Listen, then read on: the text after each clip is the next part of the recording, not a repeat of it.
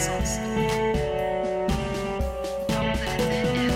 Bonjour et bienvenue sur Parentalité et Adolescence, le podcast qui va vous donner les outils et les clés grâce à des interviews d'experts sur divers sujets autour de l'adolescence. Parce que l'adolescence n'est pas obligée d'être synonyme de chaos, soyez joie, il y a des solutions. Merci à Laura qui témoigne de son expérience de harcèlement scolaire durant l'adolescence. Et c'est parti pour l'interview.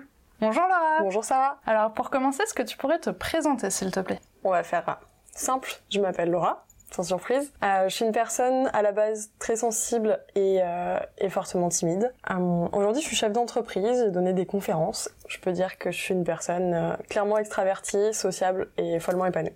Super, merci beaucoup. Alors maintenant, est-ce que tu pourrais nous parler de ton adolescence et plus particulièrement la période où tu as été harcelée? Donc je dirais que les premières fois, ça s'est produit quand j'étais en sixième. Euh, donc j'ai toujours eu des facilités à l'école. À l'école primaire, bah, je sentais que j'avais un petit décalage avec les autres, mais no problème, ça se passait bien. Arrivé en sixième, c'est là en général où ça se corse avec l'adolescence, et moi c'est normal. et euh, le fait d'être première de la classe, bah, ça créait des jalousies, des rapports de force, et j'étais pointée du doigt alors que j'étais pas plus méchante ou plus gentille qu'une autre, enfin ouais, normal. Tu faisais ta petite vie quoi, tranquillement. C'est ça. Et euh, bon, j'étais pas une ouf en sport, donc déjà le fait d'aller euh, en cours de sport, c'était pas un moment trop sympa pour moi. Ouais. Et euh, il y a un jour où j'étais dispensée parce que je sais plus quoi, un problème de santé ou autre, et je retourne chercher mon carnet dans les vestiaires, et là, euh, toutes les nanas de ma classe étaient en train de jouer au foot avec mon sac. Ok. Euh, donc, euh, donc déjà compliqué parce qu'on est en train de jouer avec tes possessions. Et euh, quand j'ai dit bah vous faites quoi euh, Bah t'es l'intello. De toute façon, en gros, tu dois manger. Donc là, traumatisant de ouf quoi. Ok. Et du coup, qu'est-ce qui s'est passé? T'as pu récupérer tes affaires? Elles ont arrêté ou? Elles n'ont pas arrêté, elles ont continué la partie devant moi. Ok.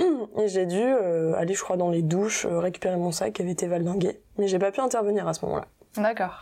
Ok.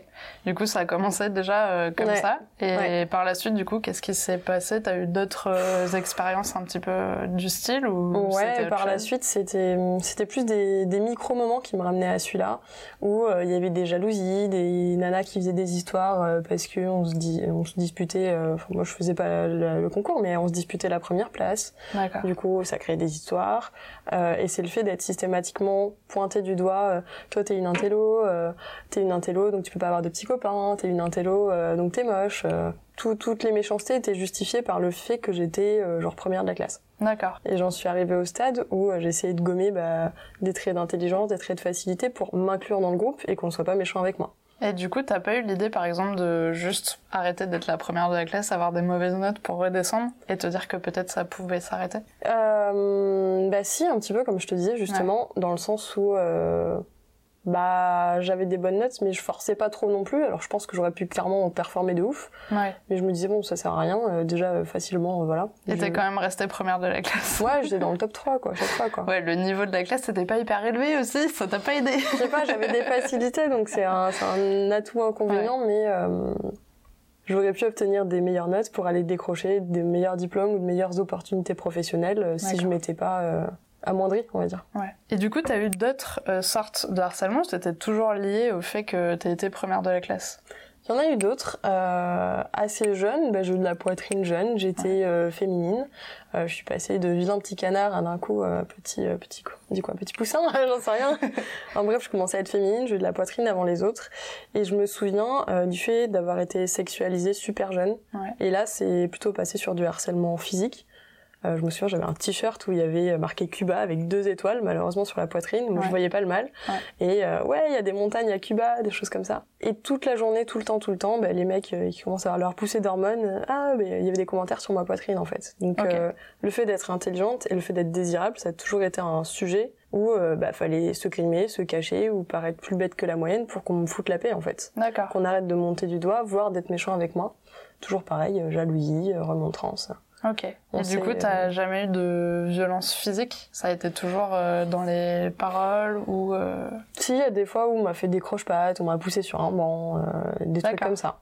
Ok. Et en fait, euh, gratuitement, parce qu'il n'y avait pas de situation conflictuelle à l'instant Mhm. T. Je pense pas avoir dit des choses euh, qui aient pu déranger l'autre personne. Mais il y avait, oui, des, des, des trucs gratuits, en fait. Des... Et ces petites choses sur petites choses, c'est la somme de euh, t'es différente, que ce soit par le haut ou par le bas, je pense que bah, les gens qui ont des différences, des handicaps, des choses comme ça, on leur fait la même misère. Mm, mm. Mais quand c'est par le haut, c'est pareil en fait. Et t'avais d'autres personnes autour de toi qui vivaient la même chose ou t'en avais pas forcément conscience? Bah au collège, on est tous quand même plutôt euh, méchants de base, euh, genre bête méchant. Donc euh, je sais pas, j'avais l'impression que c'était normal en fait, que je sentais que j'avais une différence de plus peut-être. Et, euh, et je ressentais surtout à l'intérieur que je le vivais mal parce que je suis quelqu'un de très sensible. Ouais. Mais je me disais bon bah c'est l'âge, euh, les gens sont bêtes et peut-être pas trop de conscience sur tout ça à l'époque. Et est-ce que du coup ça t'a bloqué euh, Enfin, est-ce que ton envie d'aller à l'école euh, ça a amoindri Est-ce qu'il y avait tout ça aussi qui, qui rentrait en jeu? Ouais, il y avait des fois euh, où clairement euh, pff, la flemme d'aller en cours pour la partie collège. Euh, lycée, ça se passait mieux parce que j'avais une bonne vie sociale, euh, j'étais la nana populaire, etc. Mais comme je t'avais raconté, c'était à l'université, j'étais euh, en génie civil, donc dans un parcours assez masculin où il y avait pas mal de nanas pas trop féminines non plus. Et euh, là, j'ai clairement subi euh, du harcèlement, mais genre euh, méchant. On m'a évincé d'un groupe d'amis euh, parce que j'avais pas répondu aux, aux appels du pied d'un mec censé être mon meilleur ami, parce que j'avais des bonnes notes, parce que j'étais la fille qu'on regardait, et je me tapais des insultes. Est-ce que j'ai le droit de dire les, les insultes en Oui, question tu peux. Genre, euh, celle-là, elle a vraiment une tête à sucer des bites. Euh, c'est d'une violence extrême quand toi, bah, t'es sensible et t'essaies de t'habiller plutôt classe et Je pense élégant. que c'est extrême pour tout le Voilà, monde. voilà, exactement. Alors que oui, j'étais féminine, mais j'étais pas vulgaire non plus, quoi. Hmm. Mais ce décalage-là, il, il est d'une violence extrême. Et là, oui, à ce moment-là, je, enfin, aller en cours, c'était une épreuve parce que Ouais. je savais que tous les matins, j'allais m'en prendre une tartine et une tartine et une tartine, et c'était hyper violent. Du coup, en fait, t'as as vraiment subi du harcèlement euh, tout le long de ta scolarité finalement. Ouais. C'était pas un moment euh, donné, ça a été même en changeant d'établissement, Mm. en changeant de parcours. euh, C'est ça. Il y a vraiment eu ce truc qui t'a qui t'a collé à la peau un petit peu. Ouais, ouais, ouais. Le collège, c'était hard. Euh, sixième, cinquième surtout, parce que physique pas agréable. Troisième, euh, vraiment sexualisé. Le lycée, ça allait mieux, globalement. Mais il y a toujours eu des histoires de copines, de jalousie, de machin, où du jour au lendemain, on te fait une histoire, on t'abandonne, tu te retrouves toute seule parce Ouais. que euh, t'as différence gènes, euh, parce que t'es populaire, donc t'as des nouveaux copains qui te laissent tomber. Enfin, Mm. compliqué. Et le pire, c'était l'université, clairement. C'est, euh, c'est méchanceté euh, bête et brute, et enfin, c'était Ouais. cata, quoi.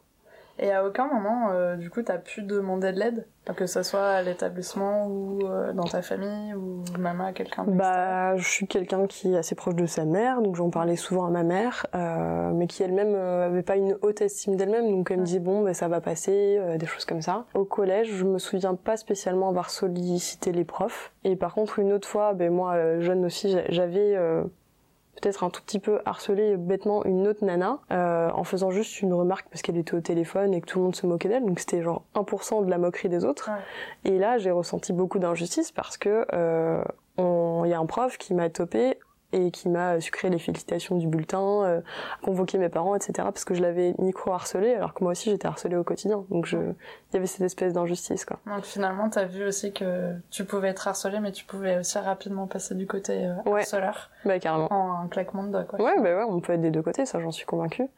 Et après, euh, lycée, lycée, non, pas de demande d'aide particulière. Et à l'université, euh, là je me suis plus intéressée à tout ce qui était euh, thérapeutique. Et euh, c'est quelque chose que j'ai entrepris dans la suite de ma vie pour euh, aller un peu nettoyer tous ces trucs qui créent des gros schémas bloquants, euh, Ouais. notamment au niveau de la réussite euh, pro. Mhm. après, quand, on, bah, quand on te bride dans le fait de bah, de réussir quelque part. Ouais. Parce que réussir, c'est dangereux. Parce que réussir, tu récoltes la haine, tu Ouais. récoltes euh, les insultes. euh, bah, t'as pas envie de réussir à fond. Ouais, puis c'est aussi de te dire que finalement la différence euh, est pas bonne, quoi. Hum, exactement. Tout simplement. Comme on dit, même si elle présente des avantages ou des inconvénients. Quoi. Du coup, j'ai une petite question par rapport euh, à l'aide euh, que t'as pas forcément eue. Ouais. Qu'est-ce que tu aurais aimé avoir, en fait, dans, dans cette situation-là Euh, Qu'est-ce que tu aurais aimé euh, ouais, avoir à un moment donné pour t'aider Est-ce qu'il y a quelque chose où tu dis, ouais, ça, ça aurait été cool à ce moment-là que, que ça se passe? Je pense que c'est plutôt du préventif, genre de l'éducation, comme on a de l'éducation sexuelle, qu'on puisse éduquer peut-être les, les adolescents à, aux rapports sociaux en fait, comment je respecte mon prochain, comment j'ai des bonnes relations. Ouais, c'est plus de l'éducation, je pense, qu'une aide ponctuelle. On n'était même pas éduqué à la possibilité de pouvoir solliciter un psychologue scolaire, notamment. Je sais pas si c'était en place euh, à l'époque où on était adolescentes toutes les deux. euh, je pense pas. Euh, je sais que là récemment justement, je me suis posé la question. Et effectivement, euh, il y a de temps en temps, suivant les établissements, des, des psychologues qui sont à dispo, mm. mais c'est clairement pas la majorité des établissements. Ouais. Et, euh, et en plus, quand euh, à, à, ce moment-là, je l'ai su, je me suis dit mais c'est génial, euh, tout le monde devrait avoir euh, mm. un psychologue dans l'établissement parce que effectivement, ça, ça pourrait vraiment aider et débloquer certaines situations. Mais non, non, moi, à l'époque, j'en avais pas dans mon établissement, donc. ouais, toi non plus. Ouais. Je pense que c'était peut-être pas encore quelque chose qui était vraiment mis en place. Mm. Que en période de crise ou des choses comme ça. Mm, et après, bah, solliciter les profs je sais pas, il y avait un truc qui me qui disait à l'intérieur de moi, et je pense que ça doit être venir de mon enfance, que de toute façon, euh, bah, quand t'es différent, euh, on te met la misère, donc c'est normal. Donc je sais pas, j'ai vécu avec et. Ouais, t'as juste accepté en fait le fait que ça arrive, euh, enfin accepté. Ouais, t'es résigné. T'avais pas, t'avais pas d'autres possibilités en fait de, mm. de t'en sortir quoi, que c'était comme ça et puis que ça allait continuer comme ça jusqu'à ce que tu finisses. Ouais, ça allait passer quoi, ça allait passer. C'était plus à l'université où c'était où c'était costaud. Et finalement, ça a mis quand même très longtemps avant de passer. ouais, ouais, ouais. Et puis je l'ai aussi connu euh, ça dans bah, dans mes premiers jobs en fait. Ouais. fait de hasard, ça m'a suivi sur sur la durée. Toujours pour la différence, euh, pleine de bonnes intentions, t'arrives avec plein d'idées bah, pour améliorer l'entreprise, sauf qu'on t'a pas forcément sollicité. Tu, toi, euh, comme t'as une mécanique intellectuelle, une sensibilité particulière, tu repères des trucs que les autres captent pas forcément. Et, euh, et après, bah, j'ai subi du harcèlement professionnel aussi pour avoir mis le doigt, avec pleine de bonne volonté, hein, genre euh, vraiment pour améliorer la situation. Euh, dans des choses qui euh, se jouaient sur des strates plus hautes que moi. Donc j'ai subi euh, du harcèlement de la part d'une directrice commerciale alors que moi j'étais au service technique, euh, études, des choses comme ça, parce qu'elle se sentait menacée par les points que je dénonçais. Et ce qui est hyper intéressant, c'est que tous ces schémas de non-respect ou les failles que j'ai pu détecter dans les process, bah aujourd'hui c'est mon métier en fait. J'ai un cabinet de conseil stratégique et on accompagne bah, les dirigeants à avoir de, des entreprises plus prospères. Je vais pas faire le détail hein, de toutes les prestations, on n'est pas là pour ça. Mais euh, je croise justement le fait d'avoir repéré toutes les failles un petit peu des boîtes avec des tests de personnalité pour donner des méthodes de travail. Et quand on parle d'école, de scolarité, d'adolescence, puis de travail, on parle bien du sujet du travail et de la réussite au sens large. Euh, les accompagner dans une stratégie qui corresponde à leur personnalité pour qu'eux se respectent, respectent leurs besoins et des relations saines avec leurs salariés, leurs employés, leurs prestataires tout en, euh, en appliquant une stratégie qui soit cool, quoi. Donc finalement, ça a été toute une expérience qui t'a permis aussi de, bah, de trouver et, ouais. et de ouais d'apprendre à te connaître et de te trouver et de faire un métier qui finalement correspond à qui tu es. Exactement. Je et ça dérange plus personne. Ouais, ouais, voilà, tout à fait. Parce que finalement, les gens viennent maintenant pour que tu pointes du doigt ce qui va pas. Exactement. Ça ne dérange plus personne. Euh, c'est les, les... la différence est célébrée parce que ça me donne certains certaines skills hein, qu'on a acquis tous dans la vie. Et je pense qu'on a tous un, un, chemin de vie bah, pour euh, où on se prend des, des baffes et des baffes et des expériences qui créent notre expertise après euh, notre, à l'école de la vie, quoi. tu vois ce que je veux dire? Du coup, on en a un petit peu parlé avant, mais est-ce que euh, tu penses que cette expérience a eu un impact euh, sur la femme que tu es devenue? Et euh, est-ce que tu as fait quelque chose pour aller mieux? Oui, oui, oui, oui. Comme je t'ai dit, bah, ça a bridé un petit peu mon, bah, mon intellect, le fait de... Je voulais pas briller parce que c'était dangereux et je voulais pas être une femme non plus parce que c'était euh, dangereux, malvenu et surtout que je travaillais dans le bâtiment au début, donc euh, comment te dire. Un peu compliqué. Donc euh, ça fait cinq ans que j'entreprends maintenant c'est comme ça qu'on s'est connus d'ailleurs. et euh, petit à petit, il y a eu un gros gros travail d'introspection qui a été fait avec des thérapeutes, euh, avec des psychothérapeutes sur des techniques comme le MDR par exemple, euh, qui m'ont permis de libérer tous les traumas liés à ce qu'on ce qu'on vient de se dire en fait, euh, au harcèlement euh, scolaire à tous les niveaux, au harcèlement pro et à d'autres choses qui m'appartiennent. Ouais qui m'ont permis de petit à petit libérer la possibilité de euh, bah, de briller, de réussir, de reconnaître ses qualités, sa valeur et euh, d'avoir le droit d'être féminine et euh, juste, d'avoir le droit d'être toi quoi. Ouais, de le, exactement le droit d'avoir. ça me fait c'est émouvant ce moment. le, ça a libéré le le droit d'être moi-même et de réussir en étant moi-même parce que j'avais toujours cette espèce de de, de culpabilité mentale ou de je sais pas de j'avais une auto oppression une auto pression que je me mettais en, en mettant ces deux jalons de si t'es une femme et si t'es brillante, c'est dangereux et et je sais pas, tu as un truc reptilien qui dit tu vas mourir. Mm. Donc j'étais toujours en, en demi-teinte où je dépensais énormément d'énergie dans mes pratiques pro, en entreprenant, etc. Et où il y avait une disproportion entre ce que j'entreprenais et les résultats. Parce que moi-même, je me limitais en fait Bah dans le fait d'être euh, visible, dans le fait de faire de l'argent, parce que euh, il y a des schémas inconscients qui découlent ben, de ce harcèlement qui font que euh, bah t'as peur d'être seule, t'as peur d'être rejeté, t'as peur de pas être aimé et qui t'est que, que de ressouffrir en fait tout simplement si tu atteins ces niveaux euh, où tu Ouais, donc finalement, t'avançais sans vraiment avancer à chaque fois, et du coup, en plus de ça, t'étais frustré parce que tu savais que t'avançais Ah ouais. pas complètement euh, comme tu pouvais le faire, quoi. Genre, on en a déjà parlé, mais comme tout le monde dans l'entrepreneuriat, on a, ça fait hyper peur, hein, c'est hyper stimulant, moi ça fait super peur. Et euh, moi je fonçais dans mes peurs, donc je, je déployais des actions qui de l'extérieur paraissaient incroyables, les gens me disaient waouh c'est ouf. Et en fait, euh, moi de l'intérieur je me bridais, et donc il y avait toujours un énorme delta entre ce qu'on voyait de l'extérieur et ce que je récoltais à l'intérieur. Ouais. Genre première boîte, euh, je faisais du coaching, d'entrepreneur. Et euh, on m'arrêtait dans la rue en me disant ah c'est bien vous Laura. Euh, Moi j'étais la mère incroyable la notoriété et j'arrivais même pas à me verser un SMIC Mm. parce que commercialement je m'accordais pas assez de valeur et je misais tout sur l'apparence et la reconnaissance et ça ça vient de l'adolescence et pas sur les résultats financiers. Donc c'était un délire quand même. Ouais, donc effectivement, on peut voir qu'il y a quand même tout un, tout un cheminement à faire. Mm. Euh, bah déjà pour euh, se réparer Mm. et euh, essayer de s'accepter et ensuite de pouvoir avancer euh, comme il faut, Oui. avec son plein potentiel. Tout à fait. Euh, du coup, pour finir, euh, il y a la petite question pour les auditeurs. Mhm. Alors, est-ce que tu aurais un message que tu aurais envie de transmettre aux auditeurs aujourd'hui? Par rapport au harcèlement, bah du coup, je sais pas, euh, essayer de faire de ces moments de souffrance quelque chose de, fort qui définit qui vous êtes et ce que vous avez surmonté. Euh, comme on l'a dit pendant euh, pendant le, podcast, pendant l'interview, c'est la vie, elle nous amène des épreuves qui mettent sur notre chemin des- des situations à surmonter. Et je suis convaincue que dans notre quotidien, qu'il soit pro ou perso, euh, on peut accompagner des personnes qui vivent des situations similaires à les surmonter. Ouais. Euh, Sarah, par exemple, je, je mettrais ma main à couper, et je le sais même pas, alors qu'on se connaît. Tu dois certainement avoir eu plein d'étapes dans ton adolescence qui font qu'aujourd'hui, c'est un sujet pour toi. Mm.